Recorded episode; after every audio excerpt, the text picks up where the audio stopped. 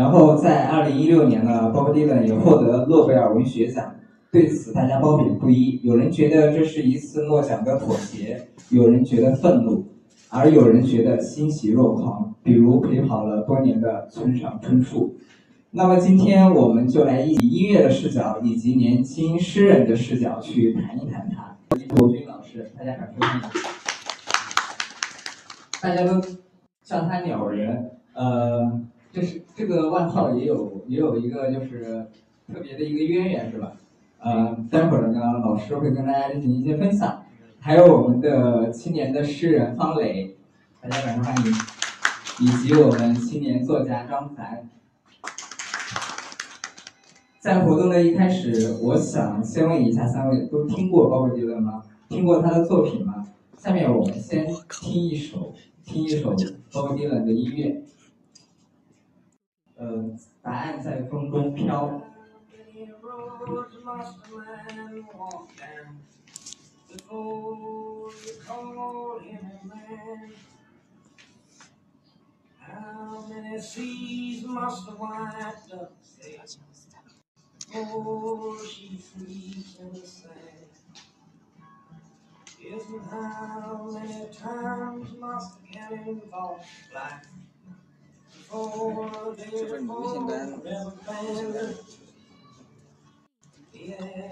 my friend, is blowing in the wind. The answer is blowing in the wind.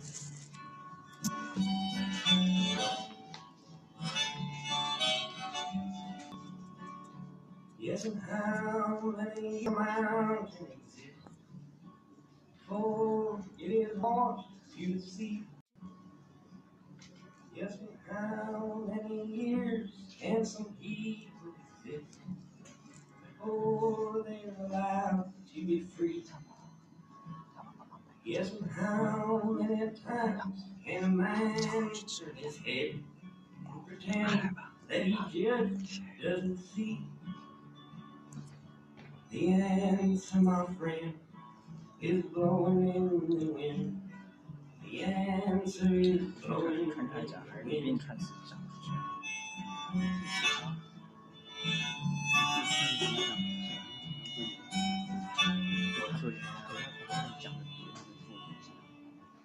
那跟电台有什么区别吗？就我一个人采访一下，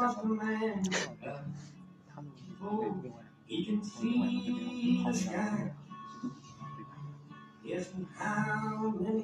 没协调好。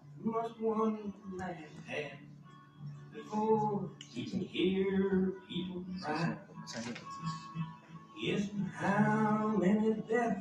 直播出去了吗？在线艺人啊，在线艺人累计三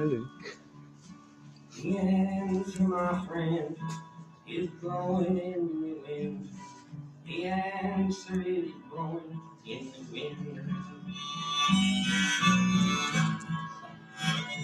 了，讲吧，你直接讲，这声音放轻了，你直接讲。这首歌写于一九六二年，它被称为美国民谣史上最伟大的作品之一。抛开这些评论不谈，Bob Dylan 的沧桑嗓音也是对这个作品最好的诠释。其中有一段是这样的：一个人要经历多长的旅途，才能成为真正的男人？鸽子要飞越几重大海，才能在沙滩上安眠？要多少炮火，才能换来和平？那答案，我的朋友在风中飘零。朱国军老师是比较喜欢 Bob Dylan 的，呃，同样作为音乐人，你第一次听到这首歌的感受是什么呢？呃，我忘了，因为说实话，我听 Bob Dylan 比较多，但是我一，所以从歌词上能够给我太多的感受的，我听的也很多，十几年前，而且。那个《阿甘正传》里面，就是大家应该看电影的时候，如果留意的话，他那个阿甘的女朋友唱的就是这首歌，但是有背景，就是这歌背景是什么？就是有两个，一个是种族的那个，另一个是越战。当时都是早期的作品啊，他是他他有一个偶像叫格列斯吧，应该是我记不清了，就是他他的那个特点就是什么？就是他早期认为歌曲是是可以用来作为武器的，来来，就是他通过文学的部分配合歌曲的部分来作为作为传播思想或者是传播某种某种观点的东西，所以他当时那个时期的作品更多的就像大家的《天空飘扬》，当然后面还有那个还有很多歌曲。包括暴雨将至，对吧？这类歌曲它其实是带有隐喻的，对于时事，对于一些那个他们当时的一些，包括同时的这种这种这种自己的这种观点的传递，它可能有有这方面的。然后我听鲍勃迪伦第一次听鲍勃迪伦的时候，那十几年前了，就是，嗯，那时候其实那时候我们还不像你们啊，就是因为。就是你们现在的获取信息的方式特别快，对吧？网易云、百度、知乎搜一搜，基本上就知道这个人的全貌了。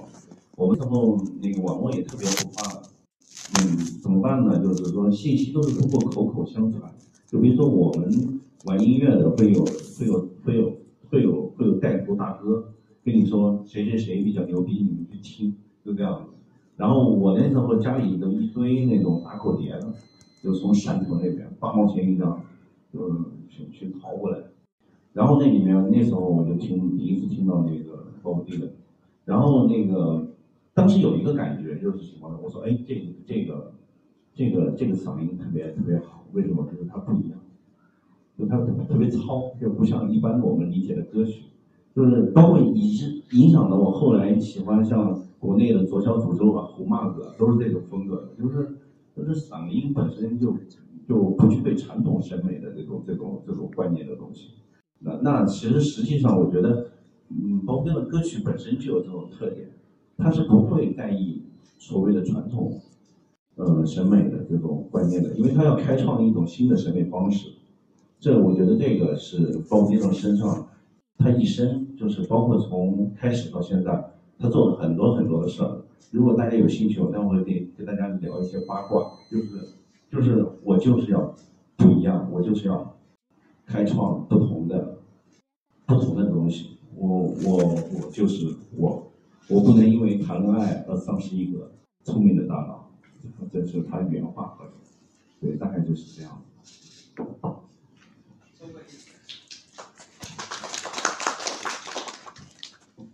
Bob Dylan 的黄金时期其实不在现在，是在上个世纪的八十年代。他的这首歌是作为我们英语的有声读物进入进入了中国教材当中。也就是说，鲍勃迪伦二十五岁的时候，这首歌已经在全世界广为传唱了。我想问两位年轻的作家和诗人，读这样的一首诗，你的感觉是什么？就刚才我引用的这这样的一首诗歌，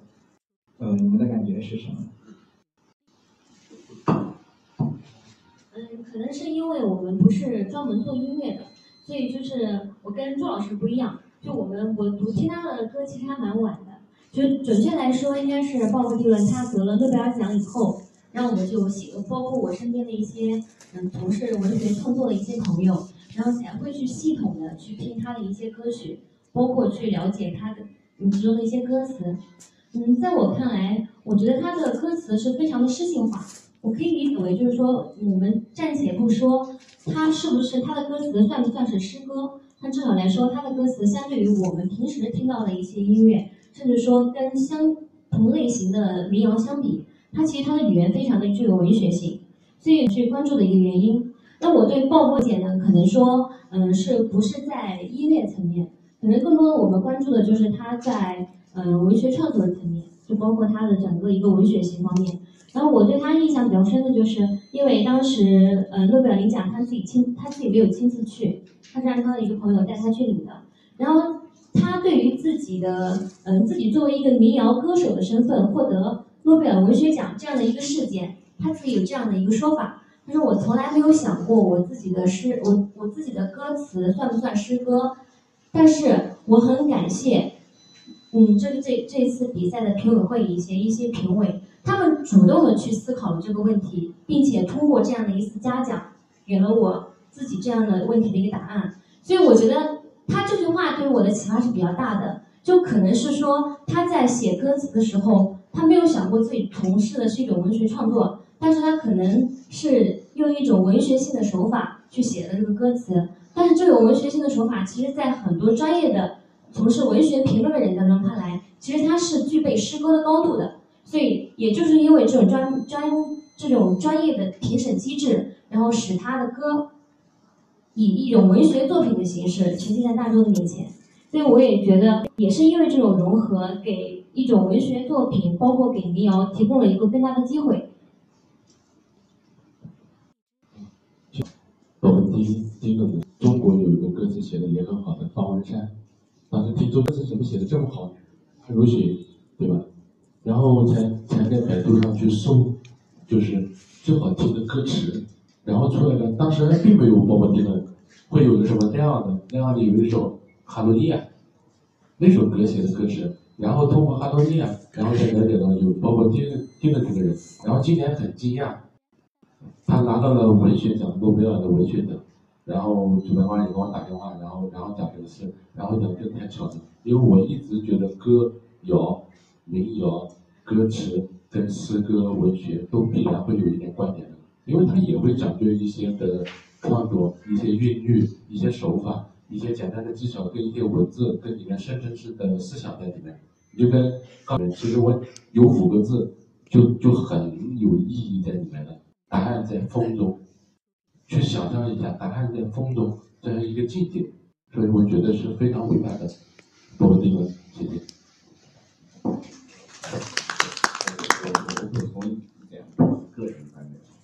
就是我觉得，其实诺贝尔奖对于包括这个没有任何意义，就是就我个人的观点。因为我觉得民谣这种，它都是它是同根同源的东西，就是无非就是表达，就是我有个事儿想跟你说，对对吧？我有个事儿想说，就是我觉得我就觉得那个就是你看，对，就就是跟你说这一事儿，那个人跟那个人谈恋爱实在太龌龊，我我我不反，我觉得。所以呢，我就用什么方式呢？就是搞文学的，就像长于写字的人，就说那我来写篇长篇小说来讲。那我写不了那么多字，我就写短一点。但是呢，我可以把它加点旋律，让大家都传唱传唱。这以前古代也有，就是我有民间的声音想给皇上听，怎么办？那我就写首民谣，就是那某个贪官家里有粮啊，对 大概就是这个方式。所以我想，我想我们可以从更通俗的角度去理解一个民谣或者一个诺贝尔奖。所谓的奖项，无非就是这个人写歌写的比较高级，就是，就是本来我们讲的都跟都跟层层面都跟低，然后包括丁伦突然一下层面到这个高度了，然后觉得大家可以授个奖给他。我我是这么理解这个这这件事儿的，就是，就是不知道那个就是跟我觉得就是因为。呃，我们现在我不知道你们啊，就是就是刚才之前他们跟我说九零后想让九零后多了解一下波波迪伦，对吧？我觉得有时候是这样的，就是一件事情它可能就是它是跨界的嘛，就是就是我们现在不都讲跨界融合、融合跨界嘛，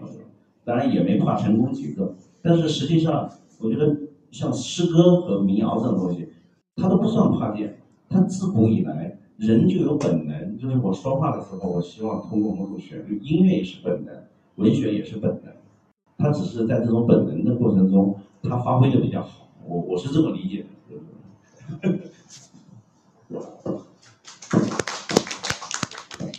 其实周老师的很多观点啊，其实我们我们还是有很有共鸣的。包括你刚刚说的诗歌同源，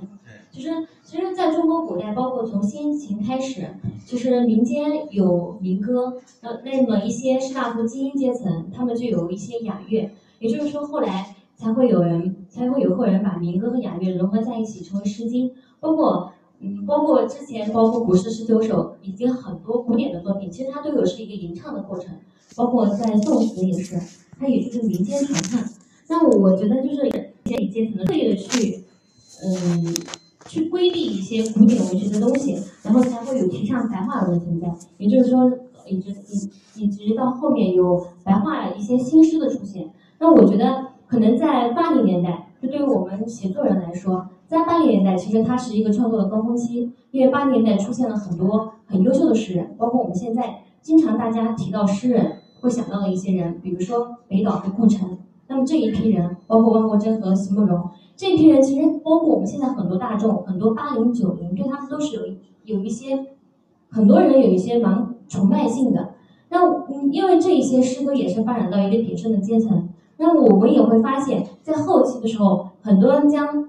汪汪国真包括顾城的一些诗歌也作为一些歌曲来传唱。包括我知道周云鹏，他也是经常会。把一些诗歌作为这样的一个民谣来传承。周云鹏这一方面做的也很棒，而且而且他比包夫人厉害的地方就是，就是包夫人是美式美式美学，周云鹏已经在民谣里面把中式美学的部分，就是中国文字的美美感，其实还是发挥的比较高的一个一个层面。而且作为一个作为一个瞎子，就是看不见的人，他能把颜色描述的那么美，就是挺厉害。那我觉得，嗯，就你刚刚说的，就其实诗歌和音乐，它其实都是一种表达方式。那你就你本来就不分家的，那为什么我们现在有很多人觉得他们是分家的？但是在古代是没有这样的感觉。我个人理解就是，其实你，在唐宋时期，包括在唐宋之前更早的时期，其实玩文字的都是有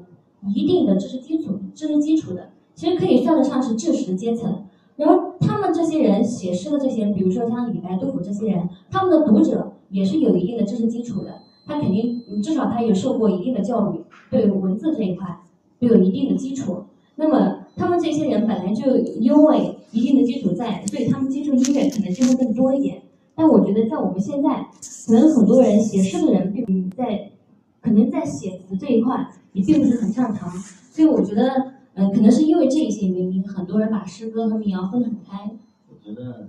这有可能有几个方面原因，一个社会分工的趋势啊，分工越来越细了，然后信息大家又很碎，我觉得还有一个可能源于某些某些体制的原因，教育是分裂的，嗯，就是就是你看现在流行歌曲的趋势，你就知道多少年了也没变好。就是你说包括这个人真的有多好？实际上，我觉得在座回去听一听，可能百分之八十也不觉得他好。这是这是因为因为很简单，我讲一个很简单的原因，就是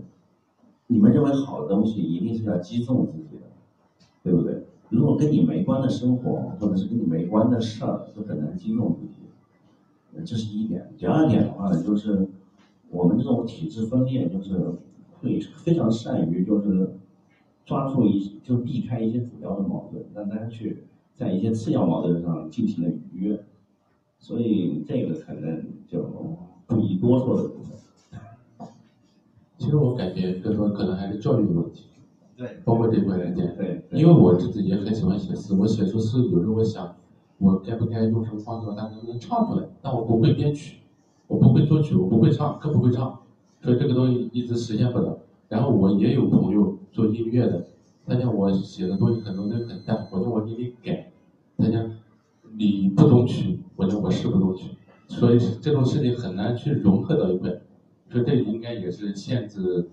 限制现在的民谣跟歌词很难走到一块的一个原因吧。我觉得还是教育问题。对对。然后说包括丁文，实际上我觉得研究他的歌词的部分。可以，大家各自回去慢慢研究。我我我想讲的有一点，我个人的那个想法，我就觉得波菲呢对现实的意义更多的是什么？我就觉得，我觉得他的一生有一个特别牛的地方，就是怎么样去正确认识自己。就是他在很年轻的时候，他有偶像，他就去追寻偶像的道路。等到某一天的时候，大家都把他作为偶像的时候。说他是民谣的斗士，他是，他是那个，他是真正的民间的声音的代言人，啊，他是，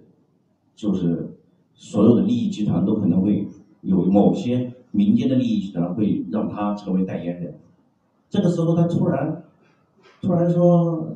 我不是这样子的，我不干这个，我我去写情歌去了。然后大家都认为他是一个真纯粹的民谣音乐人的时候。他开始玩电的，搞了一场电声的演唱会，所有的人我看过那个纪录片，所有人在下面骂，就是说你怎么能这样子？就是真正的民谣音乐不是这样子的。包括这人说，我从来没说过我是搞真正民谣音乐的，我凭什么要要要要背负你们对我的这种期望？很牛。然后包括恋爱也是的，别人说你们跟秋发子是金童玉女啊，两个人出的专辑销量那么高，为什么会分手？他就很直白的告诉别人，我不能一边谈恋爱一边保持一个聪明的大脑，所以我我我必须要跟跟他分开。这很简单，包括他在他跟安迪奥沃尔一个波普艺术家，波普艺术家安迪奥沃尔当时给他的女朋友拍一部情色电影，他直接就跑去跟安迪奥沃尔说。这种娘娘腔，你要跟他在一起，我是不会再跟你在一起了，转个身就走。就是我觉得鲍勃迪伦有一生他都在，他包括他后来去画画，然后去玩爵士音乐，我觉得整个认识自己的过程特别好，就是原来就是我不知道九零后所谓的自己是什么样子的，因为现在现在主流也崇尚这种伪个性，就是就是一定要个性，一定要怎么样怎么样张扬，结果。结果大家等到快结婚的时候，就变得跟所有的人都是一样的，也就是也没棱角，也没个性，都是假个性。那那真正的个性是什么？我觉得这个鲍勃迪伦对我们还是挺有启发作用的。这个人挺传奇的，他的伟大之处，他的作品为什么伟大？是因为他一直脑子都很清醒，我要做我自己该做的东西。你看中国的音乐人，无论是作家还是音乐人。你们会发现一个很大的问题没有？就是只要一成名，基本上就是废人一个，没有几个好。包括左小诅咒，现在的作品挺垃圾的，对吧？包括那个，这还不多了，就是我就不这个就就不做人身攻击了，反正是我个人观点。我就觉得那些我原来认为特别好的音乐人，或者是特别好的那些作家，等到一旦出现大家去追捧他的时候，路子就马上就走歪了。创作力马上就枯竭了，这是什么原因呢？我觉得这个可能会值得我们可能是不是可以去探讨一下这这方面的对这这样的话题。其实郑郑钧，中国有个歌手叫郑钧，给他给鲍勃迪伦一个评价，他说越不想去影响别人，然后越一心做自己的人，他往往越影响了更多的人。其实中国有很多音乐也是受鲍勃迪伦的影响，我相信这样的啊。对，我就觉得这个还挺有现实意义，还挺有现实意义的。至于他的那个歌词那个，当然了，也抱歉，非常抱歉，我我可能说他们两位可以说一些，我我我英语特别差，所以我也懒得去翻译他那些歌词。我也看了朱国军老师旁边有一把吉他啊，然后对对对，然后今天要给大家带来的都是相关的一些，就是即兴的即兴的一个弹唱是吧？没有，就是刚才我们沟通的时候，我就是想这个事儿，因为我我可能更多在音乐层面可能能了解多一些，就我我再简单讲一下鲍勃迪伦的音乐的，就是特点吧，就是可能可能是我个人的观点啊，就是他很多歌曲其实是叙事型歌曲，就是说一件事儿，就是比如说就像我刚才说的，就是谁很坏啊，就是那个暴雨将至，包括他那个像一块滚石。描述的是一个，是他认识的一个女人，啊，他说这个女人就是是什么样什么样，所以呢，只不过他按照中国的翻译过来的方式，他可能会擅长用隐喻啊、通感啊各种修辞手法，让它变得像诗歌，对吧？但他他他的整个逻辑里面可能还是说，呃，想再说一件事。他的很多歌曲是以叙事型为主的，因为它的根源还有一些布鲁斯的成分在里面。主要是其实歌曲非常简单，和弦也非常简单，呃，所以刚才跟他们沟通的时候聊到这里的时候，我说哦，那个如果有如果可以的话，我就我我我可以就是弹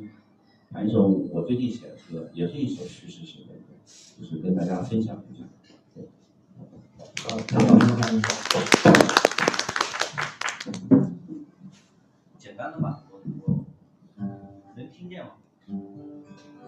要不我就我就我就简单的扫一下，因为这个音量比较小。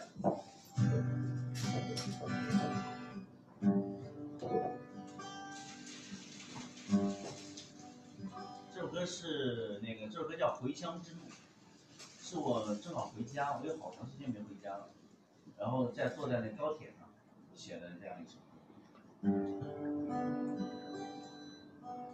今天我踏上。回乡之路，火车在田野间奔跑，前方的云藏着远方的雨水，穿过金色稻田，穿过零星。散落的村庄，穿过幽暗漫长的隧道，我们穿过城市的面孔茫然和无知，穿过城市的大烟囱。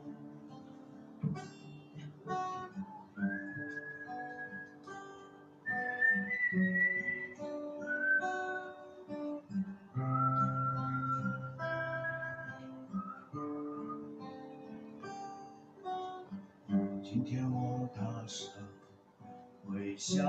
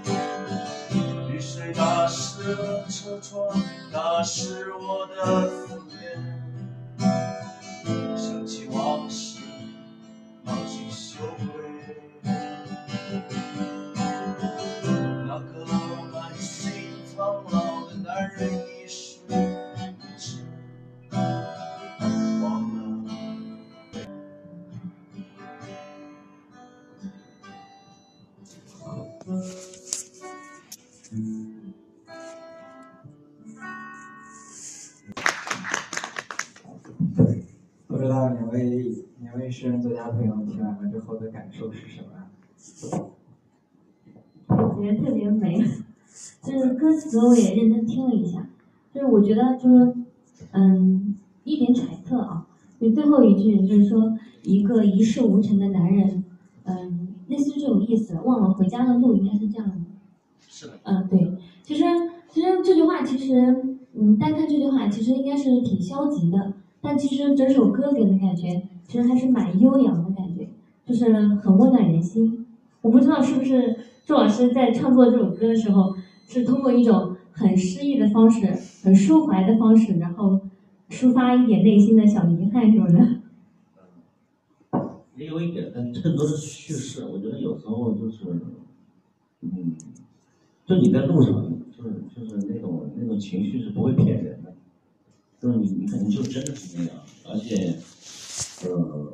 我觉得看怎么理解吧，就是什么叫一事无成，就是你即使有很多很多的钱，有很高的地位，如果那不是你想要的，那就是一事无成，对吧？所以，呃，对于我来说就是。嗯，我就我就没有找到生活的彼岸，那大概就是这种感觉。所以，所以在回家的那个路上的时候，你就会有很多，包括很很多熟悉的东西涌入到你的你的眼前的时候，嗯，你会觉得就是就你在城市里面天天上班下班，真的是忘了回家的，不是就是你没办法做自己，对吧？就大概就是这这个意思。而且我的年龄现在也越来越大，就是这种感慨会越来越多。就是人越老了，就就就就特越傻，越容易被体制啊周围的观共同的观念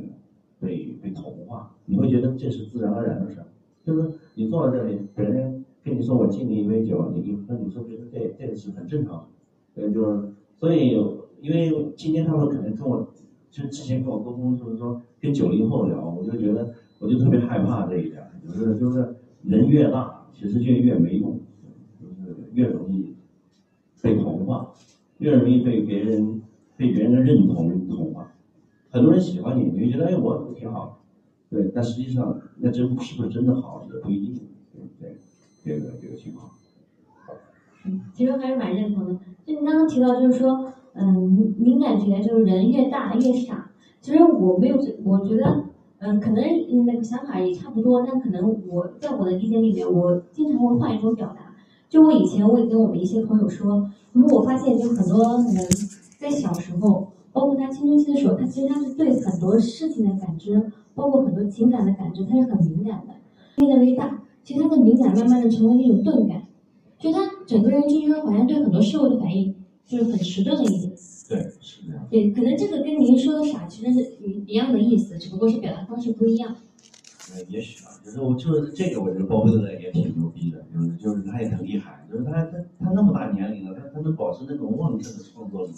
我觉得这跟他时刻让自己让自己成为心里面还是个少年。对，是的，是的。对吗？对我我这一点我也特别有共鸣，因为我我我。我以前也是经常就是别人问我的时候，就你怎么理解诗歌和诗境的时候，其实我通常会想很多很多，但我实在没有办法用很简短的语言来表达。后来我也反复的思索了一下，我觉得就五个字，其实天真即诗性。就我就觉得就是很多不管是做音乐的人还是做创作的人，哪怕是做很多文艺工作的人，其实他内心里面就像您刚刚说的那个包布迪伦一样的，他内心是个少年。像内内心里面一定要有很敏感、很天真的成分在，他可能才会有源源不断的灵感。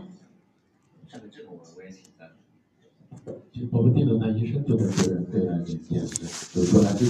七十岁的时候还来到中国北京的工体做演唱会，就这非常了不得的。这个我也很困惑这个事儿，就是我觉得为什么老外这种人就特别多，就是身体好。就从小喝牛奶喝。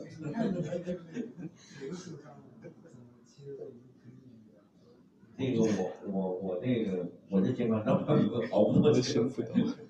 其实社会环境也很重要，在美国我们可以可以很多有庄园生活，这种其实在我们可可能讲在香港，可能每一个人都会有这样一个梦想，有个庄园，有自己的小场地，有有绿绿花，有绿叶，对吧？然后有很多很大的一个场地，自己可以随心所欲去玩、去居住，环境很好，环然后空气也很好。我估计在中国很难实现。我估计不是那原因。你像那个像像鲍勃迪伦这种人，还有那个去年刚去世的那个老头子那个科恩，啊，他们年轻的时候都是什么？都是姑娘啊、毒品啊这些东西都是不敬的，对吧？就是，然后到老了过后再一心一意的创作，对吧？而且科恩去。一六年去世之前还发了一张专辑，老婆子专辑，而且质量都都都非常高。他也是歌词写的特别好的人，就是那个很有恋爱游戏，对，那那老婆也也特别厉害。就是我觉得他们，包括包子人也讲过，就是如果让我能当上当十分钟的别人的话，我那我唯一的选择就是就是当科恩。我好像好像在很多文章里面看过这个，就我觉得他们两类人都是同一类人，就是。他们能保持保持旺盛呃旺盛的这种创作力，那么就是如果我们画的其他的工作啊，就是不要把它说说那么文艺啊，就换成其他工作，他们有旺盛的生产能力，呃，这个和工作热情，就是就是我觉得第一个就是，呃，这也是另外一个话题了，我觉得那就是天生的热爱，发自身体的热爱，应该是。就像写作还有就是创作一样，他们其实都是不分家的，不分家的。那从你们的一个创作的角度来说，就是，嗯，谈一谈音乐和是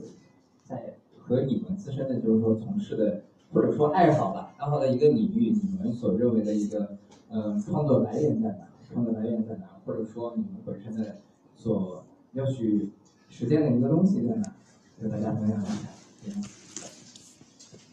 我觉得所有的作品，我用一个作品来形容，包括歌谣，包括包括诗歌，我我统称的作品，所有的作品都来自于生活，就在你身边，也可能一米左右，也可能五米左右，就在你身边，很近很近。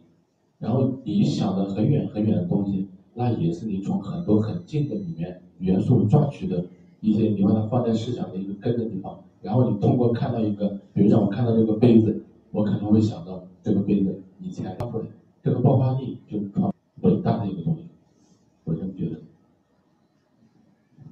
嗯，我觉得刚刚其实，嗯，朱老师其实他的刚刚说到一句话，其实能解释这个问题。我觉得就是不管是创作还是嗯写音乐，就任何文艺创作，其实它最终到底他的出发点都是热爱。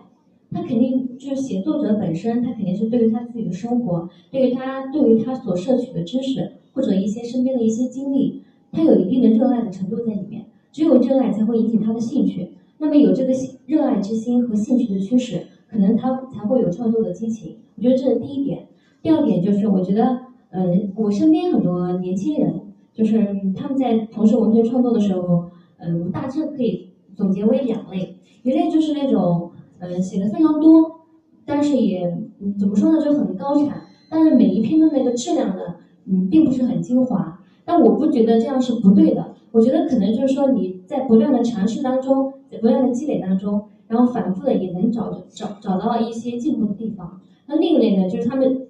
可以说是低产，写的非常少，但是每天出来，我我们能感觉到，作为一个写作者本身，我们能感觉到他是经过不停的打磨出来的。所以我当中最终这两点，他们两个人都这种两类人都没有停止写作的这个过程。所以我觉觉得这也是创作的第二第二大要素，第一大要素就是热爱和兴趣，第二大要素就一定要坚持。那我们可能可能用这个“坚持”这个词还不是很准确，因为我觉得坚持一般都是一些比较痛苦的事情才会用坚持。对，那我觉得就是一点不变的初心吧，就是你的创作初心，你要把这个创作初心给保持下去，要不停的去创作。那个，因为我平时自己也写歌，就是。就是，我觉得我写歌有点像在写日记，就是，就是，而且写好多歌，别人有好多时候别人让我去表演，我都不想演，就是特别不想演，不知道为什么，就是我觉得歌出来过后，他就已经完成他的使命了，就是，就是我我觉得那种有有几个功能啊，就是可能一直一直督促着一个人去在某些方面会有有所。不是说有些画画的，有些是有些是写诗歌的，有些是写写小说的。我觉得除了就是把它当做一个职业来做的人以外，因为他要吃饭嘛，那是他最头最大的动力，就是我得我得活下来，我得考虑活下来，那是一个动力以外，那么其余的创作的部分，我觉得更多的是抚慰，就是什么意思？就是它可以安慰，就是它是在这个世界上除了。人与人之间的这种情感交互以外，你跟这个世界获得一种相互抚慰的方式。我我我不知道这个说话是不是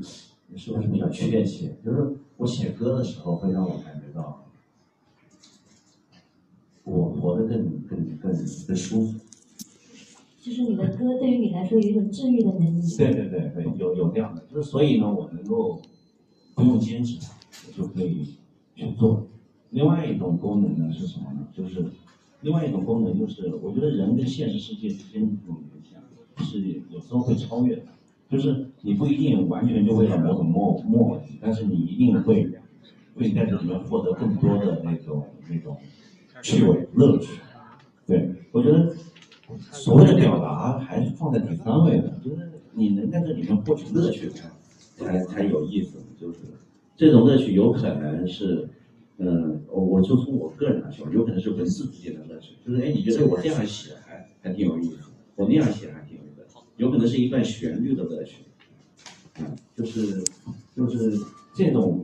这种趣味，可能源于是什么？我觉得源于就是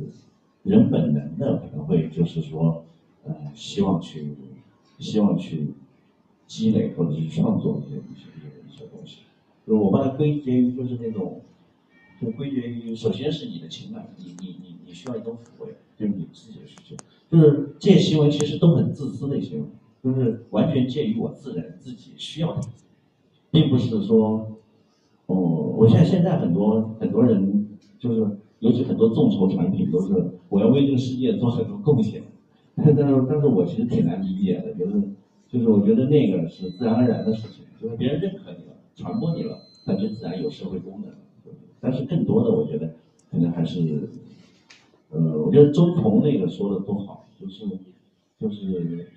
期待更好的人，期待更美的人，就是实际上人每个人都肯定有这样的自发性的这样的行为。我希望我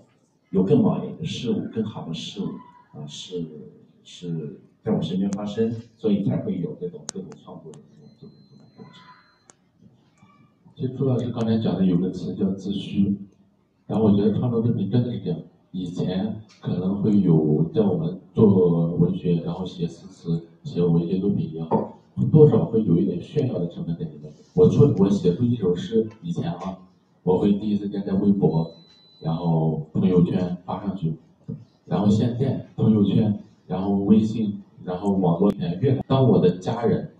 我的父母、我身边更多的亲朋好友有了我朋友圈的时候，我不愿意在朋友圈发我的作品。因为我写的东西里面有情感在里，有些情感我是只想自己拿来抚慰自己的，或者自己拿来取悦自己的这样一个东西，所以更不愿意去发出去了，所以也是一个自虚的东西在里面。然后可能会结成集子过后，我统一的时候，那时候已经这个情感在我心里已经是以前的事了，我才愿意把它结集出版也好，然后发表出去也好，是这样子的。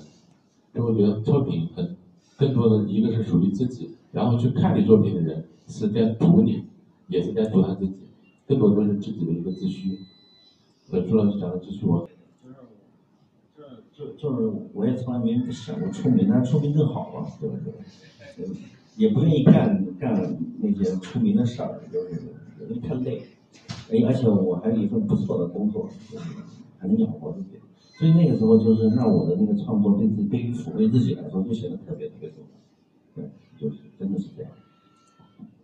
那我我可能就周老师说的创作是抚慰自己这一块，让我非常的有共鸣。但可能说自诩这一块，嗯，我不是就我个人而言，我这一块的感受不是很强烈。就对于我个人而言，就是我也写诗歌，然后我经常也会接一些。我一开始的时候，我有过这样的一个想法，就我觉得我是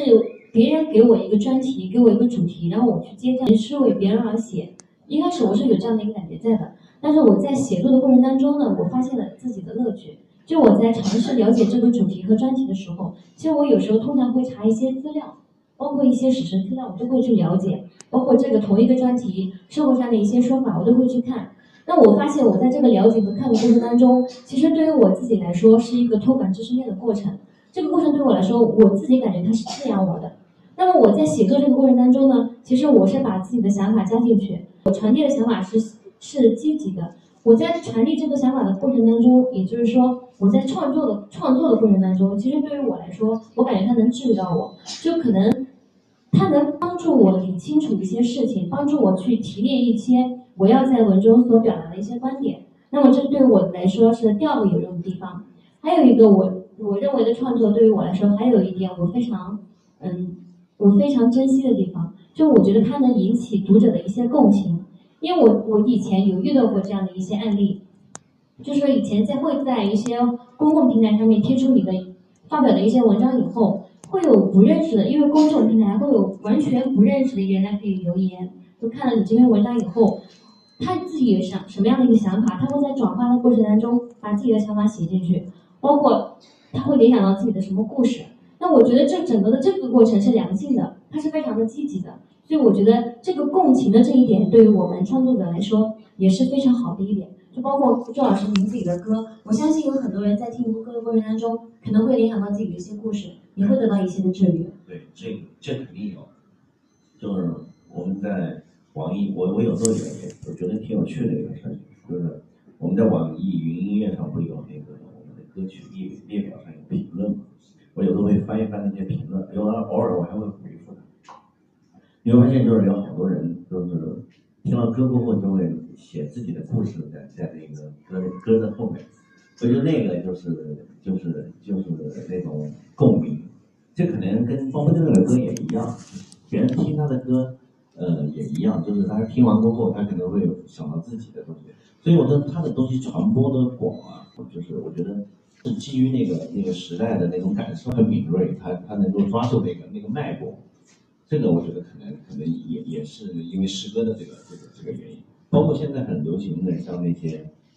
那些，当然我不是很喜欢啊，但是我觉得他可能抓住了大部分年轻人的那种特点，就是像赵雷啊，或者是李志他们这种这种这种当代的民谣音乐人。就我听网易云音乐的时候，我也很喜欢看下面的一些评论。就是很多人在里面写一些故事，那确实很有意思。对对个人，其实每个人都有就是想表达，只不过有的人和人之间的天赋也不同，有的人擅长干这个，有的人擅长干那个，就是可能有的人就擅长写作，有的人就擅长玩音乐，就是每个人的长处不一样。所以当他听到你的歌过后呢，可能你激发了他的那个那个那那个就是那个情绪。那，他也想表达出来，所以他，但是他又没有办法表达那么长。他在评论里面就写一写，也挺非常有意思。就是我我还见过有一个评论说，他说他在那个他网上听了一首歌，非常的感动，他就打电话给他妈，他妈因为很半夜嘛，他妈就很很着急，问他怎么了，他说没什么，就是我听那首歌很想你。他妈回了一句话说，我不听歌的时候也很想你。哎，我想这是多美的一首歌。对吧？这本身这件事儿，我我后来开始还想着，我就把他的这个对话写成一首歌，就是特别美，而且母爱写的明显伟大了很多。对。就是我想问一下啊，问一下两位作家朋友，就是你们在写作的时候，有时候是也会渐渐的去伴随着音乐进行创作吧？有这样的习惯吗？有这样的，就是而且经常会根据你写作的内容。然后会选择不一样的音乐，就感觉比较符合心情。但也有时候就是，嗯，也有这样的冲动，就是你听到一首歌以后，然后你会有这样的冲动，你会为这首歌去写一篇文章。我确实有这样的一个经历。而且我感觉，如果写诗的话，旁边放着音乐，很容易还会被音乐带着带着那个韵律去走，很有这种可能。因为我也喜欢听音乐，一些轻音乐，包括在创作的时候，特别小音乐放着，然后。键盘或者是手稿，然后再写的，然后旁边音乐放的时候，很多时候很多时候就走着走着，哎，那个音乐好大，有这种感觉在。那朱老师在创作歌曲的时候，是一般先就着词写呢，还是先跟着旋律去走？这种情况，就是其实我写歌挺快的，就是就属于那种，其实我音乐，我是属于我们乐队里面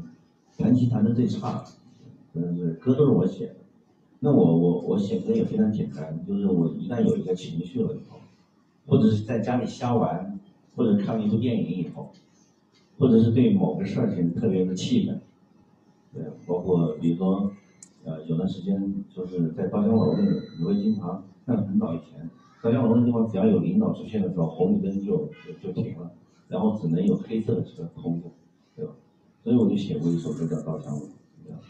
对，就是。就是就就就就是这样子，就是就是我我写歌有点像日记，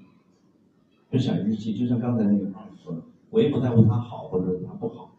呃，我只是作为一种记录，就是因为还有一点呢，就是我个人的特点嘛，就是我写不了长的东西，就是你知道我写小说啥的，我估计写不了，所以我觉得写歌挺适合我的，所以就就作为一个日记的形式来说，特别适合我。所以，所以常年可能是还有一个就是习惯，人因为时间长了，他会形成一种习惯。所以我我觉得就是各种形式都有，就是我有时候会有一个旋律再去写歌词，有时候会有歌词再去写旋律，有时候歌词和旋律是同时出现的。对，这这个这种这各种情况都都会有。嗯，我有一个困惑，就是我之前我之前也比较喜欢写东西，写一些东西，然后我之前也尝试过写歌词。歌词之后，或者是旋律瞎哼，就是在特别喜欢唱歌那种，就是每天走路的时候就会瞎哼，瞎哼一些调调调，然后有时候觉得啊这调挺好的，然后我就拿手机录出来，我拿我的 QQ 大号给我的 QQ 小号发语音，然后回去再看，看完之后再整理歌词，呃，然后在填词的过程中就会很压抑，有时候觉得啊这句子很好，然后和音乐的匹配都达不上，呃，我想问怎么样去解决这样的问题呢？呃，这个比较专业，其实你问我也白问，然后呢，我也只能说一些自己的简单的这种经验吧。我觉得现在很多人去写，就是很多人都喜欢那些什么，我我特别不喜欢这种人写的歌，你知道为什么？就是就是我觉得这种歌就就是完全是这个这个这个这个九零后这个人，因为爱情容易受伤就特别商业的，就是特别投机主义的那种写法。所以我觉得写歌的话，更重要的是你想表达什么。而不是我这个句子是用什么样的形，是用小麻雀呢，还是小喜鹊儿？我这是我个人观点，就是我觉得能用一句话说明白的事儿，坚坚决不用两句话；能不用形容词的，坚决不用形容词。我觉得那才是比较好的一种方式，能够直接的把我想要表达的东西说出来。而我表达的东西一定是我真实的情感，不管是对还是错。因为每个人的知识面可能不一样，我可能说的对，也可能说的错，但我不会矫揉造作，我不会说这个这个。如果我真的不能达到死了都要爱的话，我绝对不会说这句话。如果我真的觉得我为了这个爱我可以死，我就会去写我死了都要爱。对，大概就是这个意思。我觉得，所以写歌词，我觉得最重要的是直白，然后我能够真实的内心的想，然后再想。这个歌词其实写的特别真实，特别难谱，然后再想我怎么把这个特别难谱的那一分牛，对，反正这是我的个人建议啊。好，谢谢。好，下面可能就到我们的提问时间，我想应该经过这场有趣的分享会，有趣的分享会让大家更多的去了解音乐，了解诗歌。呃，下面是我们的提问环节，呃，有想提问的观众请向我举手示意，请向我举手示意，有吗？哇，好尴尬！对吧？要不就是三位先就一就着那个那个有是吧？你好，朱老师啊，你好，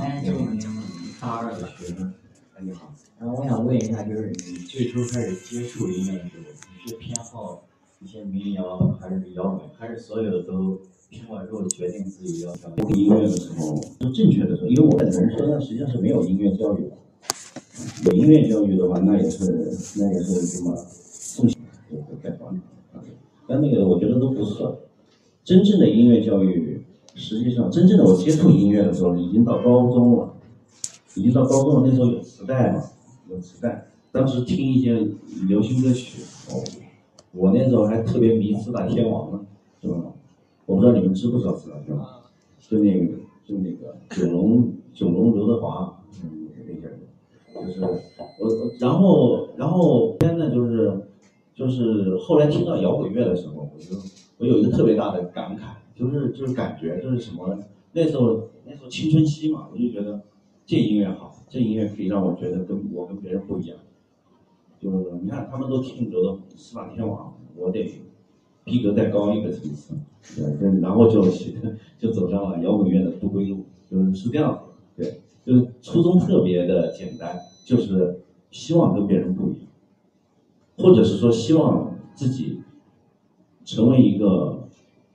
成为一个有像自己的人。那个时候很迷茫，就是特别不知道。是吗然后进了进了，其实进了大学过后，我听了很多的音乐以后。就听了很多很多各种各种各样的风格的音乐以后，然后才开始有一些自己明显的偏好，这是需要经历很长时间的。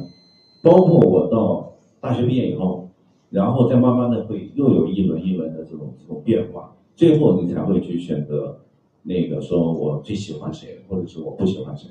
其实这个过程是蛮比较长的。人想就是你的审美偏好实际上是很长时间建立起来的。对啊，就是如果你长时间听凤凰传奇，那你的那个审美偏好肯定也不会在长时间有有多大的改变。这这是这个应该是这样。然后后来你说的民谣实际上是不得而为之，是因为我吉他弹的太差了，但是民谣歌手就是这样的，哎，弹三五个和弦就可以上台了，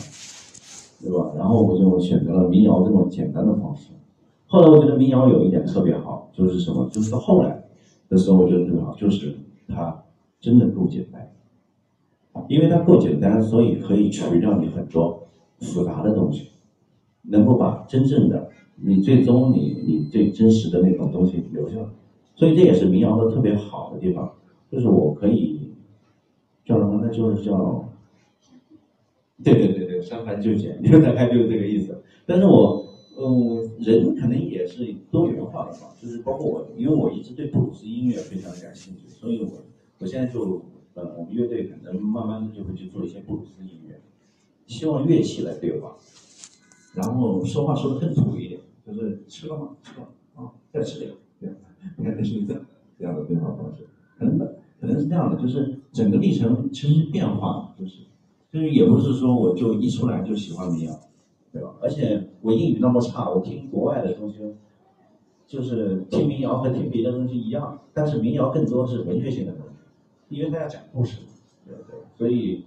这是，不过国内有很多优秀的民谣音乐人，我觉得大家也可以去看，可以听，像周云鹏啊、汪小莉的早期作品、胡马的啊，包括野孩子，这些这些音乐人都都都都蛮棒，而且。而且而且把中国的很多的这种审美加入进去过后，它真的很好。少听那种流行音乐，我觉得在中国音乐人只要一流行，基本上可以 pass 掉。那老师还有一个问题，就是你平常你说你写歌就像写日记嘛？对对。包括像我们大家也是，比如说就平常写简单的随笔嘛，包括发朋友圈写简单的随笔。但我想知道，就是你把它变成歌曲嘛，变成歌谣，有没有有一些？嗯，像改动，像长短句结合或者押韵什么，要改，要改，要改，要改，对，所以就是像我的能力还达不到一字不改，当然你也可以尝试不改，对，因为这个就需要断句嘛，比如说，嗯，有一个歌词，如果你要你要融到那个乐句里面去，有的太长了，你可能也也唱不了，就是这个的话，可能有有有有要有要调整啊，而且我我觉得。改变改这种东西挺好的，就是世界上实际上实我实际上没有完美的东西嘛，那改改它又何妨？可以可以有更多的尝试，多尝试，我觉得对，就是把一首好的歌写烂了，也不一定是就是件坏事。听说等一会儿还是五月的，还在幺九二继续有演出。对对对，我们五点钟有演出，然后我放弃了。对，就是他们在演，我们乐队的人，其他人我被他们被他们踢掉了，演 出局了。好好，谢谢朱老师，祝你们乐队演出成功。谢谢谢谢。好，感谢感谢朱老师的精彩分享，谢谢。朱老师，我有个问题想问。好好。就是。嗯，李健，然后对，然后现在有一个说法说他是一嗯民谣界的诗人，然后包括他的很多歌我也我也在听，包括很多歌我确实也很爱听，就我想，但是他是不是也你不能完全的跟谁或者谁对吧？包括现在也是个？就是我想我想就是想听一下，就是您怎么看待？嗯，现在很多包括一些综艺节目啊，像一些《我是歌手》这样的节目，因为这些节目当中，嗯，使很多民谣唱民谣的一些音乐人，然后进入了大众的视野当中，民谣越来越火，听民谣的人越来越多。那你怎么看待这样的一个现象？总的来说，应该是好事儿，就是就是，但是也也有坏事儿，对吧？我觉得，就是罗素曾经说过一句话，我特别认可，他说。他说：“生命就是因为未知而参差多态。”我觉得这个就是未知和参差多态，我觉得这个非常的重要。就如果大家一窝蜂的都去喜欢民谣，不去喜欢别的东西的话，我觉得这个形态也挺可怕的。就是他就不会出现那种参差多态的方式。这是这是一个点，就是可能中国人都比较喜欢随大流，就是这样就是这是一点。第二个呢，就是。嗯，你刚才讲的那个问题，就是我们中国人喜欢把一个很多问题，就是把它全部给它切成对立面，就是比如说李健好好就是好，不好他就是不好。就是杀人犯里面也有，也杀人犯里面也有特别温情的人，对吧？他可能就是因为某件事儿就就想置别人于死地，对不对？所以李健，比如说像李健的这样的东西，他其实他挺唯美的，对吧？而且东西写的也不错。当然我我个人喜欢不怎么喜欢唯美的东西，这可能是个人倾向的东西。所以就包括《好声音》里面也是这样的，就是你像汪峰早期的歌曲多棒。不像他现在这样，但现在确实是有点糟糕。但是他早期的东西真的很棒，尤其他的第二张专辑，在《报家街四十三号》的第二张专辑，无论是音乐性上还是他想表达的内容上，都非常的成熟，而且而且非常的棒，啊！但是后期就是，所以我我觉得不能不能去那么那么，就是就。武断的去评价一个人或者是一个歌曲或者是一个风格，就是没有办法那么那么武断。包括李志，我其实也不喜欢，但是他有些歌写的真不错，对吧？就是，那怎么去？我没有办法那么评价，我不能说他他不好，不能说他好，就是这这种这种这种观念。还有一个就是您讲的，就是你讲的就是这个，就是好像现在很多人都去作为民谣的这种，实际上。是好事，也是坏事。就是好事，就是大家可以可以从广场舞的乐曲氛围里面转向一些，而且民谣有一个好处，就是它的文学性会让大家在诗歌上面更多的关注诗歌层面的东西。我觉得这个都是好事。但不好的地方就是就是就是它真的不够参差不齐，而且而且目前的大部分的流行歌手，就是流行的民谣音乐人，相对来说质量比较低。大概是这样。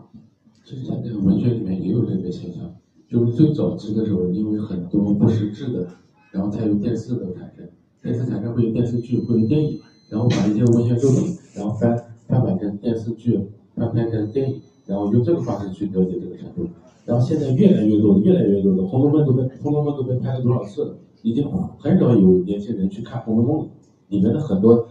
真正好的东西看不到了。已经搬到电视上去了，当然这是一个表达方式，但是当他替代文学作品的时候，这就已经已经是一个不好的现象了，是这样。对，就每每一种方式可能它都有自己的功能，不同代表不同的功能，就是对吧？就是还有一个就是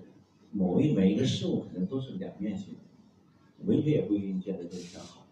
对吧？然后就是就是民谣这种方式也一样。